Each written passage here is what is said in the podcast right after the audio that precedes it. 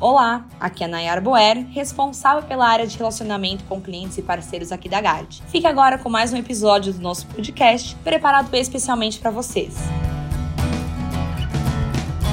Olá, eu sou o Daniel Wicks, economista-chefe aqui da Garde, e nesse podcast de hoje a gente recebe novamente o Lucas Aniboni, que é o economista é, responsável pela cobertura né, da economia internacional, e hoje a gente vai falar sobre o debt ceiling, né, que é um, um tema aí que tem aumentado né, a atenção nos mercados lá fora. Então, Lucas, bem-vindo aí, e se você puder começar a dar um overview sobre o que é esse tal de debt ceiling, eu agradeço. É, fala Daniel, boa tarde, boa tarde aos nossos ouvintes. É, o debt ceiling, ou teto da dívida, né, em inglês, ele nada mais é do que um limite imposto aí pelo Congresso ao montante de dívida pública nominal aí em dólares é, do governo americano, tá? Então, ele foi instalado ali no começo do século, né, de, em 1917, e foi implementado basicamente sob o intuito de dar mais flexibilidade para o executivo, uma vez que antes da sua existência, praticamente toda vez que o governo queria aumentar é, sua dívida para financiar algum gasto, ele tinha que pedir autorização individual para o Congresso. Né? Então, essa medida de controle dos gastos fiscais, mas também na época é, aliada a uma maior flexibilidade para o governo federal,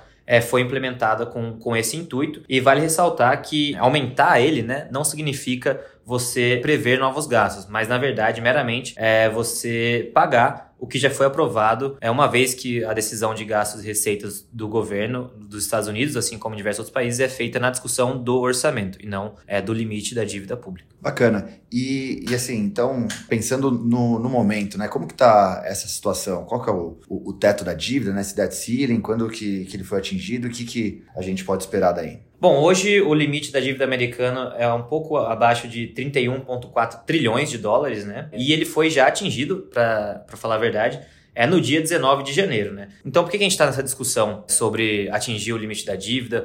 ou algo nessa linha. Porque uma vez que ele é atingido, é permitido ao governo americano tomar uma série de medidas extraordinárias para, enfim, desviar dinheiro de alguns fundos ou outras medidas mais específicas para você conseguir financiar seus gastos correntes, sejam eles gastos operacionais, pagamento de salários, etc., ou sejam eles gastos é, para pagamento de dívida é, pública. É permitido essas medidas é, adicionais, além de ter um certo saldo na conta corrente do governo no Fed, né? O que a gente chama de TGA, Treasury General Account. É, isso daí seria o equivalente aqui à conta única do Tesouro no Brasil, né?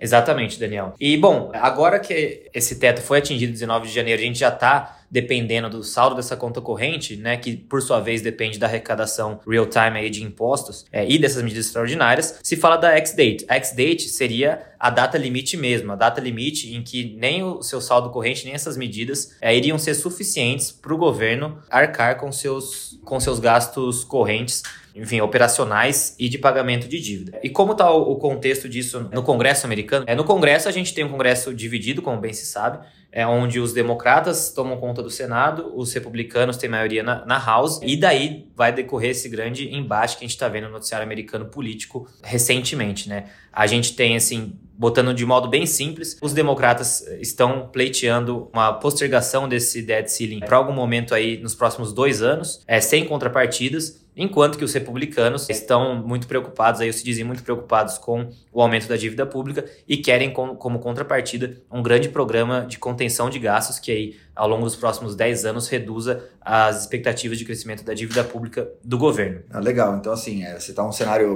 polarizado e aí né, um lado não conversa com o outro e a gente não vê uma solução aí no curto prazo. Mas aí a pergunta que fica é, o que acontece então, né, quando você de fato acabar aí, exaurir todas as formas né, de pagamento ou do, dos gastos correntes ou da, da dívida? O que que, que, que acontece? Bom, é, acontece algo muito ruim para mercados, né, Daniel? É, quando essas medidas se, se esgotam, você vai depender basicamente né, do que você está arrecadando de imposto ao longo do, dos dias e vai ter que priorizar pagamentos. Basicamente, assim, botando também em termos bem simples, o governo vai ter que elencar suas prioridades para pagar. Pagar juros, pagar as notas de, do tesouro que vencem após essa data, pagar salários de, de órgãos públicos, pagar o funcionamento de enfim, museus, qualquer é, instituição pública aí. Enfim, é é uma decisão bem difícil que não tem muito como escapar de um ambiente bem adverso aí para a economia. Se o governo decide priorizar o pagamento aos credores da dívida pública, ele muito provavelmente vai ter que cortar salários públicos, o funcionamento de, da aparelhagem pública, né, parques, museus, etc., o que vai, por sua vez, causar uma grande contração fiscal e acabar impactando negativamente a atividade econômica. Se, por outro lado, o governo decide priorizar essas atividades e não pagar o credor, né, não pagar os títulos que vão vencendo após essa, essa data limite, aí acho que é um problema até mais sério, que seria basicamente um calote americano, é o que, enfim, desencadearia uma série de eventos adversos aí mais profundos, como botar em questão o status americano de risk-free, né, as, as notas do tesouro como aquelas livres de risco ou coisas do gênero. Seria um evento bem, quase um cataclismo em termos de mercado financeiro. É só para finalizar essa parte da data X que se fala, né, que seria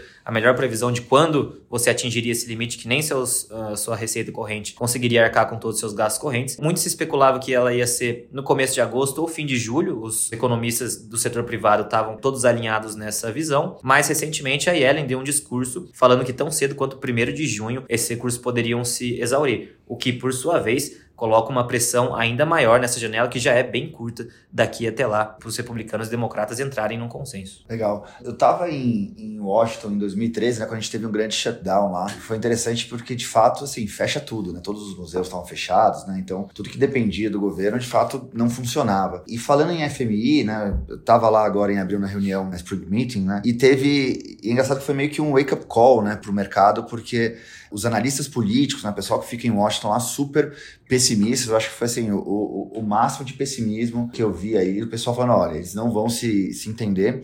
Então, a, a probabilidade de ter um cenário mais drástico, né, de, de fato você ter um default americano, era maior do que eles, que eles estavam citando aí nos últimos anos. E interessante porque o James Dimon, né, que é CEO do, do JP Morgan, é, falou sobre isso, né, e chamou de Armageddon, né, falou assim, ninguém sabe o que, que acontece nesse cenário, né, se você tem um default americano, seria algo que seria pior do que a, a pandemia, né, então é algo que a gente tem que olhar aí, porque pode ter efeitos no mercado, né, e só ter alguma possibilidade disso acontecer também pode continuar impactando os mercados. Mas dito isso, o é, que, que você acha que são as soluções possíveis aí? Onde que a gente tem que olhar para saber se está indo para um lado ou para o outro? Bom, é, basicamente o que geralmente é feito nessa situação, né? Sempre que chega, não vai ser a primeira vez e não vai ser a última que a dívida pública americana vai bater no, teto, é, no seu teto, né? A gente tem os episódios aí de 2011 e 2013 que foram bem marcantes nesse sentido. 2011 até com o rebaixamento do rating de crédito dos Estados Unidos por uma agência de risco. É, mas basicamente, quando isso acontece, tem algumas soluções possíveis, né? A mais comum, ou as mais comuns, são ou a postergação da deadline, e aí você deixa meio é, em aberto o teto,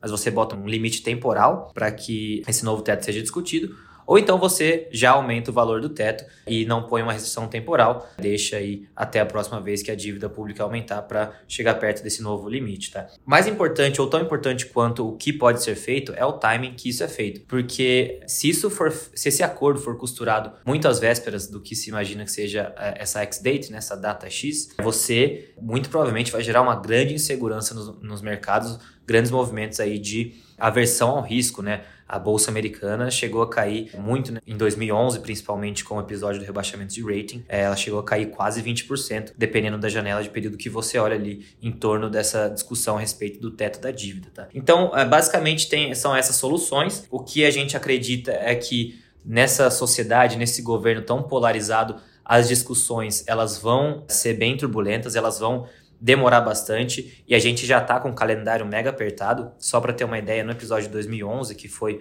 o mais marcante, a essa altura do campeonato, né, quando a gente traz para o proporcional da X-Date naquele momento, os dois lados já estavam se agilizando aí, negociar e chegar num acordo para estender o teto da dívida olhando à frente, tá? Então, é uma janela de tempo muito curta, ainda mais se for primeiro de junho mesmo, é, essa estimativa tiver real, né? De que o teto da dívida vai ser batido aí por volta do começo de junho, ainda mais levando em conta que tem algumas semanas de recesso parlamentar daqui até lá, né? Então, a gente tem que ficar bastante atento no, no que vai acontecer daqui para frente, é porque mesmo que haja um outcome aí, é, uma solução, um acordo entre, entre os dois lados, muito provavelmente ele vai se dar é, aos 45 do segundo tempo, ou até depois que o, o teto da dívida seja atingido, desencadeando alguns dias de é, cortes de gasto muito profundos que levem os mercados a reagirem com aversão. Boa.